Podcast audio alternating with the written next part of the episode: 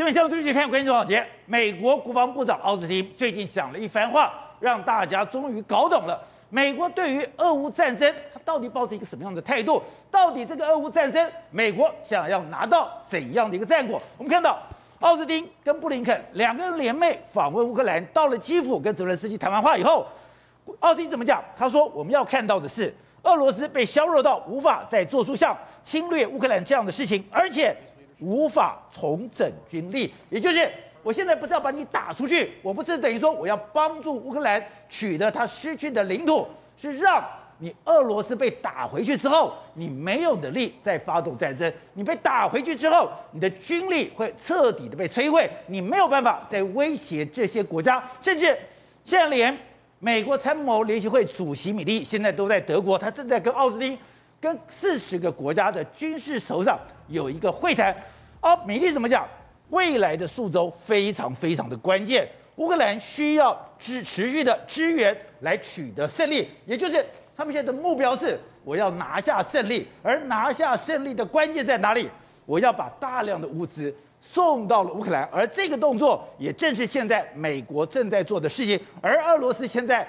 压力有多大呢？俄罗斯的外长拉夫罗夫就讲了，他说：“你北约军援乌克兰，等同实质上是透过代理人和大将代理人武装起来。”哎，他也清楚，现在对他们最大的压力是军援不断的进到乌克兰，进到乌克兰以后，那个对俄罗斯来讲是不可承受的压力。他甚至威胁说，这将会引起了第三次世界大战。你想想看，话都讲到这个坎上了，你也可以看出来说，现在俄罗斯。压力有多么样的巨大？好，我们今天请到喜来宾对大家属于的财经专家黄教授，你好，大家好。好，这是美丽岛电视报董事长吴子江，大家好。好，第三位是资深媒体人梁东平，大家好。好，第四位是资深媒体人姚维珍，大家好。好，第五位是时事评论李正浩，大家好。好，第六位是资深媒体人王伟德，大家好。好，待会儿呢，前台大感染科医师李世璧也会加入我们讨论。好，之后刚刚讲到，就奥斯汀没有想到把话讲得这么白，我看了以后我都觉得毛骨悚然，他居然这么讲。哎，俄罗斯不但是说。你没有办法再侵略乌克兰，对，而且你是无法再重建军力。美国现在决定给俄罗斯最后一脚，为什么？因为根据目前西方媒体的这个评估，还有西方军方的评评估，俄罗斯这一次在乌克兰的军需已经损失，已经损失到整体的百分之三十了。这么严重？所以我只要是把他踹一脚之后，他搞不好他在乌东的所有战力都被摧毁之后，二三十年之内，俄罗斯的所有的军力他都可能无法重建。所以说，美国的态度是。他把俄罗斯打到一蹶不振。抱歉，为什么这样？因为第一个，现在俄罗斯已经被经济封锁，他现在要钢要钢铁没钢铁，要 IC 没 IC，他有办法重建那些武器？没有，没有办法。他等于把过去二三十年来累积的家当，完全在这次乌东输光。现在就是美国想的，美国想的就是为什么他现在要赶快让他无法重建战力，而且那米利说的更清楚，未来数周非常关键，乌军非常需要持续的资源来取胜。乌军有没有取胜其实不重要，美国最重要的关键是什么？要把俄罗斯的在这边武器全部给你打光，我会把你耗光，把你耗死在这个地方。不论有没有胜，你这未来几周你耗光之后，俄罗斯自然他就可能准备要投降了。所以那现在拉夫罗夫说的很很清楚啊，他说：“哎、欸，你们北约这些国家跟乌克兰这样，等于是实同是透过代理人和将代理人武装起来，向俄罗斯宣战。他说你在引起第三次世界大战啊！他甚至还说我不排除用核武啊！所以你看，俄罗斯讲到这句话的意思是什么？他已经知道危险性是什么地方了。不要再军援了。你搞我我人家没没没没来冰斗这样的感觉嘛？所以呢，事实上现在对俄罗斯来说真的非常紧张。那对乌克兰来说也是。”非常关键，乌克兰只要拿到更多正确的武器之后，他真的有可能在乌东歼灭俄罗斯的这个军队。而且我们知道，现在奥斯汀、现在米利两个人正在德国跟四十个国家的军事领袖、哎，军事首长对，在进行会商。一个关键对，就是军援，是，也就是把大家所有仓库的武器停停的、Q Q 的，是。然后呢，你有什么东西可以到乌克兰的？对。所以一方面你看到了，刚刚讲的俄罗斯的军事军援已经受到极大的一个打击，对，三十的兵力已经损伤，甚至讲。百分之七十精准打击的武器已经被销毁掉。对，但是你看没有，美国第一批的八亿已经去了，今天又给钱了。对，没错。实际上，现在是这个国家是在拉姆斯泰因的这个空军基地。德国的基地在进行一个会谈。这会谈里面有四十个国家，宝杰，这四十个国家，我刚才清楚的大略的算一下，美国啦、加拿大、德国这些 GDP 的总值加起来是俄罗斯的四十倍哦。所以他一个人扛四十趴，跟他四十规模比例的这个经济体，你说这个战争是一比四十他怎么可能扛得住？人家源源源不绝的给他之后，他一定扛不住。而且现在有一个非常重要的国家出来表态。那就是德国。德国，德国原本他们的消资一直说啊，我们不愿意继续给，不愿意提供给乌克兰。但现在德国已经列出这个相关的清单。他不是讲说，我现在也军需恐急吗？对，我现在的仓库都空了吗？对，我现在仓库空了，我没有能力再提供任何武器给乌克兰。是，可是现在看到俄罗斯落水了，对，他觉得我可以掺一脚了。当然，等于说落水狗跟着打。这些武器就出来了。而且我跟他讲，这一次的会议里面，欧洲国家一定会能捐就捐哦，因为他们也闻到一个味道。俄罗斯这次我把他踹死之后，因为欧洲最大的威胁就是俄罗斯。俄罗斯，我把他打回二三十年，他都爬不起来的时候。欧洲是不是完全没有军事威胁？所以德国现在为什么会赶快列出这个清单？因为他也知道那个味道已经现在站在整个欧盟这一边。所以你看，马上斗牛式火箭弹，哎，一五千一百枚，还有铁拳的防甲呃防装甲飞弹，有大约莫是装置有三百个，然后发射飞弹有三三千个，然后弹药一大堆零零总总的全部都出来。甚至现在德国最新的报道是什么？他们原本不愿意给俄这个乌克兰的猎豹这个反装甲的坦克车，他准备也要出来了。豹式坦克都来了，还有五十台啊，这个在库存里面，他全部库存全部都给你。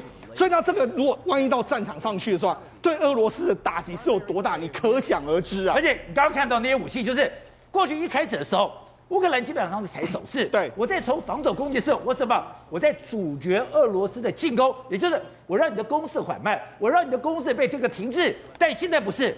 现在你看到了，美国跟北约给乌克兰的武器是，我给你长城火炮，是要把 已经被俄罗斯掌握的土地，对，我要把你给夺回来。没错，我们要最近一段时间，我们不是讲过吗？俄罗斯国土境内的，包括说布良斯克，他们的油弹库被攻击，为什么？那些就是远程火炮。哦，那远程火炮到底从哪里来？我们可以看，现在海马式这个所谓源头打击神器，搞不好都已经抵达这个乌克兰了。而且这个海马式这个神器，那。打了就跑，而且跑跑了攻击之后，马上就可以就再到下个地方去攻击。你看它怎样？它这个这个海马式，它可以搭载六枚的这个火箭，或者一枚的这个陆军的这个战战术的装甲的这个飞弹。你看它发射的时候非常非常快速。第一个，那它抵达这个位置的时候，它只要十六秒时间，它就可以完成这发射的这个角度。如果有 GPS 的这个预预估来，有 GPS 的这个辅助的话，它在三十二秒之内，它就可以发射出飞弹。发射出飞弹之后回来，马上再跑，所以它只要三十几秒，不到一分钟的时间就可以发射完飞弹之后就跑。另外一个，如果有没有 GPS 的时候，大概七十二秒之内也可以完成。而且呢，它发射出去它就可以跑了，因为为什么？它上面有 GPS 的这个导航，所以它可以精准的打击到它所要打击的目标。所以很简单，它是可以边。边的打完之后，马上再跑，再打，再打，这样子你完全都抓不到。那这黄色的点是什么意思？就是它攻击的范围之内都会出现到这个爆炸的这个范围。所以呢，这个武器到了这个乌克兰之后，当然对乌克兰的源头打击、快速打击，它的战斗力会大幅的这个提升。所以我们看到，现在俄罗斯已经警告美国说：“哎，你不要再给我那种所谓的多管火箭炮，你不要给我那种长程火力，不然的话，我跟你没完没了。”结果美国不置可否。可是刚刚我们看到这个画面，那个动画就等于说。现在就会透过这样的 Twitter，他也不多说，他就告诉你现在这个海马是有多厉害。是，我不但可以跟卫星连线，我也刚刚没有够注意到，我连上面的 F 三十五也可以进行操控。而现在妙的是，F 三十五也在周边国家。没错，好，这个俄罗斯这样被遭遭可能遭受到精准打击之后，他现在害怕了。那现在俄罗斯正式行文给美国，他们的俄罗斯驻美国大使，他正式给他说：“你美国向乌克兰倾倒武器的时候，我们强调这种做法是无法接受的，我们要停止。他们要接接受，他们正式来文给美国，要求他停止。那同时同时这样的，他们现在开始做什么事？他知道说你美国会有大量的军需来到这个地方，他现在炮轰在这个位置哦，包括文尼察啦，包括说像这个赫尔赫赫梅利尼兹尼尼斯基这个这几个地方，这几个地方大家可能比较少听过，因为这个地方是在乌克兰的中部。”为什么他乌轰炮轰乌克兰的中部呢？因为他知道你的铁路就要从那个地方来，你的运输要从这个地方。他都是铁路转运站。我开始在这个地方给你炮轰。你看，比如说这个，这是铁路，铁路这个着火的这个画面，他就用导弹不断的轰。那乌尼察也是一样，他就不断的轰那些重要的公路、重要的铁路这个相关的路位置，甚至在我们刚才讲到了梅赫尼兹基这个地方，宝杰这个地方来说，这个有一个发核能发电厂。核能发电厂的时候，他们有个监视器画面，突然拍到上空来了一颗飞弹，这是来了一颗飞弹经过这个核能发电厂，他们原本会很担心打到这个核能发电厂，幸好是没有打到。但你可以知道说，其实现在俄罗斯的方法就是，我要拖住你那援军给你乌克兰武器的这个时间，否则呢，你真的来到的时候，我俄罗斯真的是剉咧蛋。所以师兄你讲说，现在在进行的是一个摧毁对方后勤能力的战争。没错，美国现在等于说，我把等于说俄罗斯境内的油库、弹库把你给摧毁掉，但现在俄罗斯反过来，对，我不知道你的油库、弹库在哪里。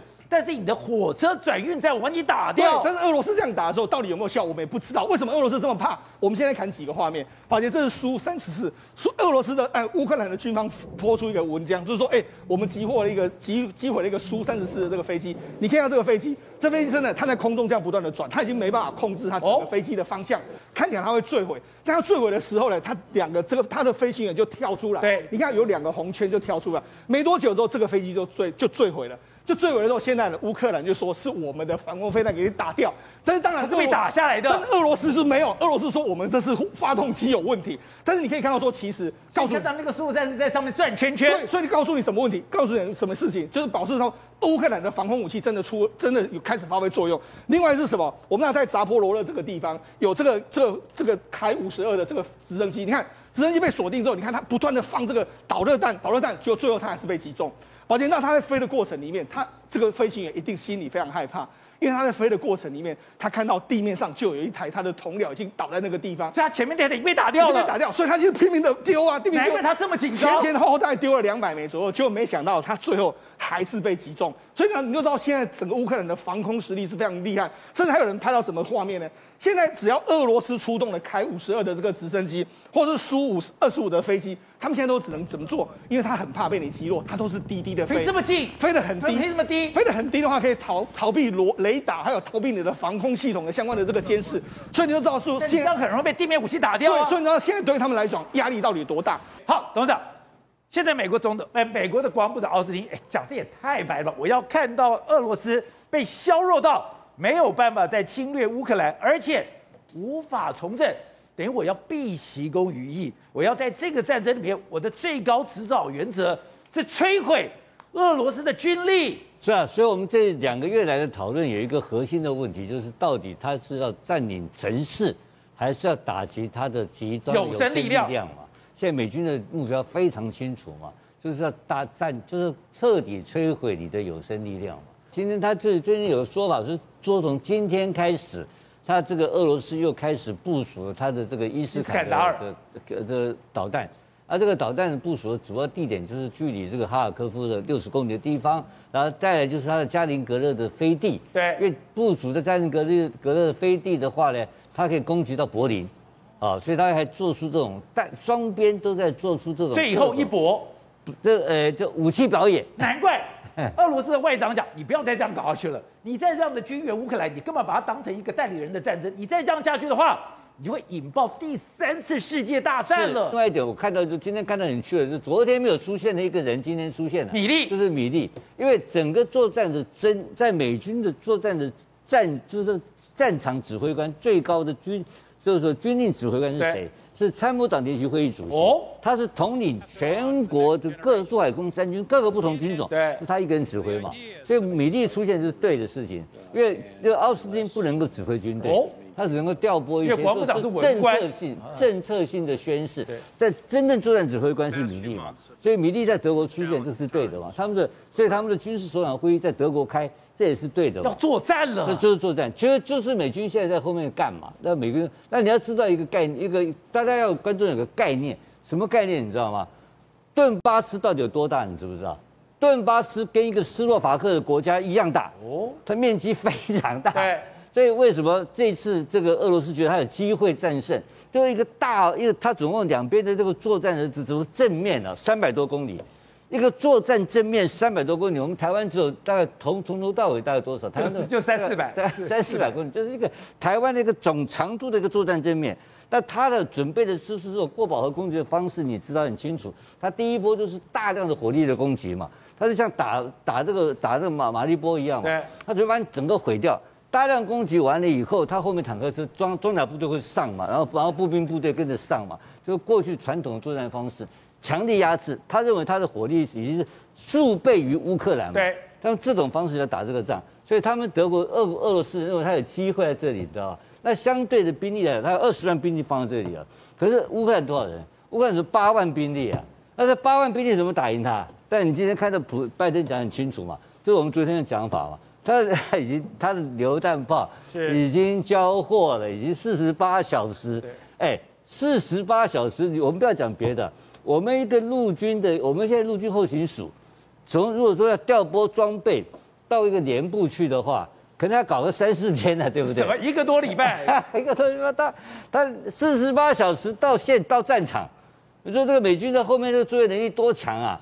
他不是说啊用阿玛总，我觉得美军本身就是全世界最大一个后后勤的一个物流中心，那非常复杂的一个电脑，能够操作到对的时间跟到对的地点，然后呢东西也不会有出错，然后能够应付战场的需求。所以这个东西呢是比系统性的胜利，两大系统在这边对决。所以虽然有个别的所谓的战术型的工具的展示，那个其实影响不大。主要是这个大系统，我觉得美军这个系统在启动的时候威力非常庞大。好，正好刚才讲的米利讲哦，未来数周非常非常的关键，乌军需要持续的支援来取胜，也就是现在乌军还没有全胜哦，还没有完全可以碾压，双方还在较量哦。现在就看后勤资源到底能不能顺利的进来，还有在某些战场上面，现在风声鹤唳，我没有想到。刚刚讲的未来的关键里面有一个关键中的关键，竟然在地中海。对，现在北约三大航母齐聚地中海，要确保什么事？北约三大航母，对，要确保一艘俄罗斯的军舰都进不了黑海。我先这样讲，因为俄罗斯的这个所谓的莫斯科号被打沉了，对不对？被打沉，莫斯科号是光荣级，整个俄罗斯只有三艘光荣级，对不对？剩下瓦良格号，另外一个是马斯基诺夫元帅号。这两艘现在都在地中海蠢蠢欲动，希望可以进到黑海里面去做协助。可是呢，北约派了三艘航空母舰，从美国杜鲁门号、意大利的加富尔号，还有法国戴高乐号，就是要把俄罗斯的船舰压在叙利亚边缘，让它不能经过博斯普鲁斯海峡。法国跟意大利都来了。对，我们来先看这张图，这张图会比较清楚。你看这两个就是俄罗斯的舰队，其实就是我们现在谈的瓦良格号跟马斯基诺夫元帅号。其实他们是一直希望进入到绕过这边哦，到博斯普鲁斯海峡，进到黑海里面去协助所谓俄罗斯打这场仗，因为他们需要海面上的火力支援。对。可是你看哦，北约的三大航母刚好在这边压制住。这三大航母哦，它的射程范围是这个所谓的蓝色圈圈，是不是刚好就把博斯普鲁斯海峡这边框框住？对。你俄罗斯的军舰如果想要越雷池一步的话，就会进入到北约航空母舰的打击群里面。而北约航空母舰非常非常清楚，它在这红色圈圈，红色圈圈是俄罗斯的打击范围，就在这个打击范围的边缘，它不让人家打到。所以说，目前来说啊，这三代航母就是要把俄罗斯军舰把它定在地中海，让它不要去支援整个俄乌战场。所以你不能理解说，为什么今天美国的杜鲁门号、法国跟意大戴高乐号、意大利的航空母舰会住在这个地方了？对，它就是要确保所谓的黑海不要生变，一只苍蝇都不准飞进去。所以有现在法国驻地中海部队区域通讯官现在直接说，他定调现在整个地中海的武力哦，是冷战过后最最最紧绷的武力。他说称之为这叫冷战级的备战。为什么？因为第一个，北国的杜鲁门号是十万吨级的，上面有 F 十八跟 E S 八 G 的咆哮者，这是标准配置。然后呢，意大利的加富尔号虽然是最新的二点七吨级，哎，可是上面配什么 F 三十五 B 呀？它上面是杜鲁门号没有的。然后呢，法国戴格劳戴高乐号现在不是上面是配所谓标 4M 的战机，对不对？那关键在什么？他们的战机可以互相起降，可以在不同的航空母舰，比如说目前呢、啊，美美国的杜鲁门号上面 F 十八曾经在法国戴高乐上降落过，然后呢，法国的戴高乐的标 4M 战机是在美国杜鲁门号不止降落哦。他还加油补充再上来，所以我有两个航空母舰的基地可以让我备援。然后呢，美国杜鲁门号当然不会直接降落在戴高乐号，它是叫做触地冲场，就是说它滑下来的时候，砰一下就离开，表示说它有能力降落。可是你怎么知道？因为法国戴高乐号上面的电子那个蒸汽弹射系统老美做的，他们同样规格，所以你可以想象现在这三大艘航空母舰。把所谓的俄罗斯唯二的光荣机压得死死的，他根本没有办法进到所谓黑海，过所谓不是博斯普鲁斯海峡。难怪就是说，你现在看到的，你现在可能够控制了黑海，控制了黑海，你让的俄罗斯在海面的这个火力不能发挥之后，就看到另外一个现象了。乌克兰的军队竟然在赫尔松反攻了。对，所以呢，对于他们来说，只要没有海上的火力支援，那空中空中我们也看到嘛。今天又有苏凯三十四被打下来，所以空优乌克兰也没有，呃，空优俄罗斯也没有。那海上的远程火力支援，俄罗斯也进不去。所以乌克兰现在是非常非常放心的在赫尔松去做反击。为什么？因为赫尔松又紧贴黑海，如果今天有一艘所谓俄罗斯船舰进去的话，赫尔松是打不下来的，对不对？所以你看，我们看到俄罗斯，这是乌克兰火箭炮队去轰炸赫尔松阵地。他能够这么轻松，就是确就是来自于是他知道没有远程炮火会来打击他嘛，所以你看这种多管火箭，多管火箭炮，对，多管火箭炮都出来了。那当然不是海马是，他们强调不是，他们强调不是，他们说是自制的。反正无论如何呢，现在因为我们都知道赫尔松有个非常非常重要的国际机场，对不对？这个机场现在已经快要被乌克兰抢回来了。那不只有大量多管火箭哦。然后呢，他们交代，哎，这是俄罗斯去炸乌克兰废弃的军事基地，哦、所以是那种你来我往、你来我往的感觉。可现在整个状况是这样子，整个乌克兰守军，赫尔松现在这么激烈，对，是你来我往，不是什么一面倒，我们也没有意思要帮乌克兰讲话，两边是抢来抢去的。可目前整个状况是这样，乌克兰守军已经收复八个小镇，几乎快要把赫尔松的这个所谓国际机场快要围起来了。然后呢，现在哦。俄罗斯也增援，这是赫尔松夜间的状况。有看到大批的军车开往赫尔松这边，是这种俄罗斯来去增来来增援。那你能从哪里增援？你要么从马利坡增援，要么从乌东地区来增援。可无论如何，乌克兰打赫尔松这边都会减低马利坡压力，也会减低乌东战场的压力嘛。所以这招的声东击西，坦白讲，我觉得引起了效果了。好，所以东平，这个战争已经到了最后图穷匕见的阶段嘛，双方都会把自己。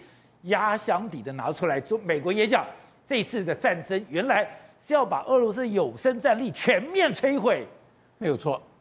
这个其实，呃，美国一直就是这个策略。我不能理解，你一再强调俄罗斯不弱，俄罗斯也是全世界第二大军力的国家。今天奥斯汀有什么样的底气？你敢讲说我的作战目的就是要让俄罗斯不能侵略乌克兰？还有？我让你无法重建，第一跟第二的差距有这么大吗？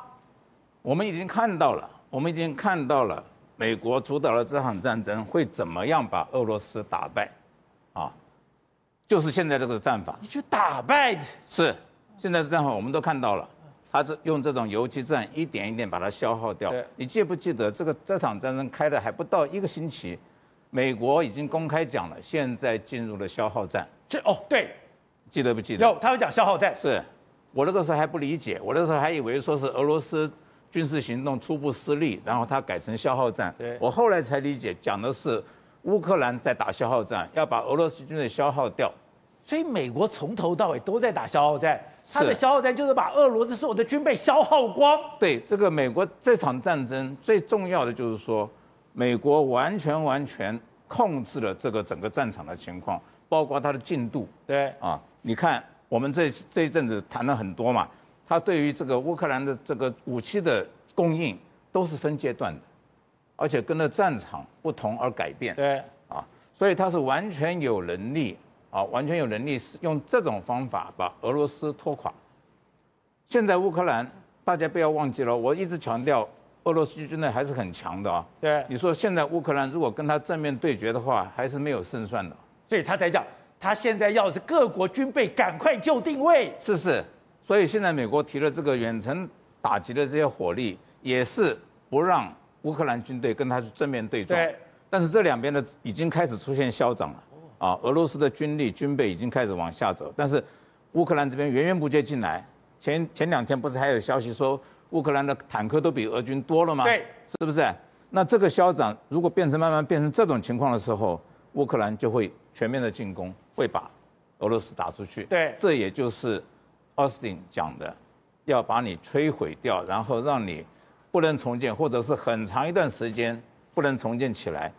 那怎么能不能重建呢？除了在乌克兰的战场上把你打败之外，我以前讲过，他现在实施的种种的这些经济制裁，对，有很多还是会继续的。这个。才能保证你没有办法重建。但是俄罗斯外长都放狠话了，你现在搞代理人战争，你还装备代理人，你不是跟我作对？我要跟你第三次世界大战，美国不怕吗？不可能第三次世界大战呢。现在只有乌克兰跟他打，美国北约不会参战了，你怎么可能打成第三次世界大战？对，对他这个完全是在恐吓人，包括他讲说这个核核武战争都有可能，这个就是在在吓人了。对，核武不可能的。不可能的。今天你俄罗斯如果丢个核弹，你可以立即取得胜利的话，你会发动，但是你不可能立即取得胜利。美国已经讲得很清楚了。美国其实美国前两天有讲，哎，假定你发动核战争，我们可以保证啊，第一个落下核弹的不会是乌克兰，核弹落下去的不会是乌克兰。他有讲哦，这么狠。好，所以董事长，你已经讲了，战争是一个国力的战争，你还特别引第二次世界大战三本五十六讲。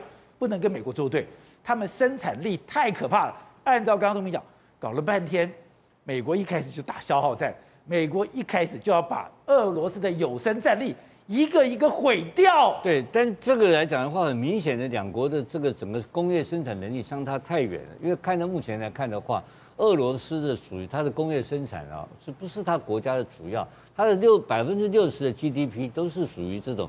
呃，农产品啊，还有这些原原原物料啦，包括矿、不然燃料啦，哈，天然气。工业能力太差了，所以它的它的整个商，它包括它的商业的这个商业部分的这些的科技都相当的落后，所以这期打打出个纰漏出来了，我们看很清楚嘛。你看我们看这次他准备，他准备最大准备，包括我讲了，他在顿巴斯是有一个三百公里的一个正面啊。对。这个是平原的正面的攻击了，所以他很有把握的。所以他第一波你也知道嘛，他他的意思是高强度的火力攻击。我们光讲一个，他最得意的这个多管火箭炮嘛，多管火箭炮它是龙卷风，对不对？是。那这边是海马式嘛？那龙卷风的射程可以有多少？你知道吧？我刚刚看了一下，九十公里。对。龙卷风大概 龙卷风就到就到就到就到九十公里，那你知道海马式射程多少吗？多少？三百公里啊，对不对？所以那那龙卷海马斯可以用飞弹制导能力，对，它有有用这 GPS，天上的卫星可以精准打击，直接精准精准打击。当你这边的这个九十公里，你的多管火箭炮开始发射完了，你还没有在第二次装填的时候，它已经把你打掉了嘛？这就是科技的科技的问题啊，对，对不对？我的所以为什么叫远程攻击能力？就我就是视距外攻击，我打得到你，你打不到我，眼睛看不到的地方我打得到你。眼睛看到都没有用，望远镜那个时代已经早就没有，现在是天上的眼睛在主导一切嘛。那这个天上的眼睛是谁的眼睛呢？美国的眼睛。美国的眼睛嘛。所以它整个来讲的话，在科技上，为什么这一次你看奥斯汀那么有把握，他们能在德国召集各国的将领一起来开会，来讨论这整个作战方式？我觉得那整个协就还是回到最原始，在第一阶段的作战的情报跟反情报战争。然后还是回到他的所谓的我们刚刚讲的，他的从卫星开始，从从像卫星到他的无人机，到他的火炮攻击，这三个方向，这三件事情，他能够整个片串联一个数据链的一个方式。他是他去打掉这个打掉莫莫斯科号，就是这个道理啊。是。他就是天上的这个，他是天上的这个卫星的数据链。那晚上一点钟谁看到谁啊？他那个 data link 是直接丢下来，就直接丢到你那个落。现在还有 P 八 A。对，他他这个飞弹也是一个，也是一个这个一般的亚音速飞弹。对，他都能够打到，所以这个 data link 多准，它那个数据的计算能力到什么程度？你想想看，这已经不是完全不是用过去的概念来看问题。可是我们看到，现在俄罗斯目前的摆出来阵势来讲的话，还是非常的传统。所以，在为什么他们美军呢？美因为奥斯汀这种人呢，不太会吹牛哦。他是军人，对，他吹牛逼没有意义。哦，他知道我怎么解决 解决掉你，他会解决人，不会吹牛。他不跟你吹牛，他当过中央司令部的司令嘛，他就是负责打仗的，而且他们的技术真的是非常好，所以他今天敢讲这个话出来啊。然后你看到他的这个俄罗斯的外交部长又再度的嘘声恫吓。好，这就一个问题很简单，上一次胡雕盘讲过一句话，那中共要现在中中国大陆要发展核子核子弹头。要一千颗核弹，你记不记得？对。结果美国怎么搞他？美国马上抗议啊！哎，胡雕盘只是一个《环球时报》的一个总编辑讲话，马上被美方抗议啊！你讲都不能讲这种话，你知道？你这样讲话，我就我都要骂你。那你现在是俄罗斯的外交部长，告诉你说我要搞第三次世界大战，我要用核子武器来打你，你认为美军会怎么想？你你你你吓我？对，你开玩笑的，是不是这样讲？他当然不是这样想啊！对，我假设你要打死我，我怎么打你嘛？我先发制人，对岸已经有了嘛，他有方案，他有 Plan A 在手上，他连胡雕盘、胡锡进这种人，他都会计较。你一个外交部长讲话，他一定是当做很认真来处理你嘛。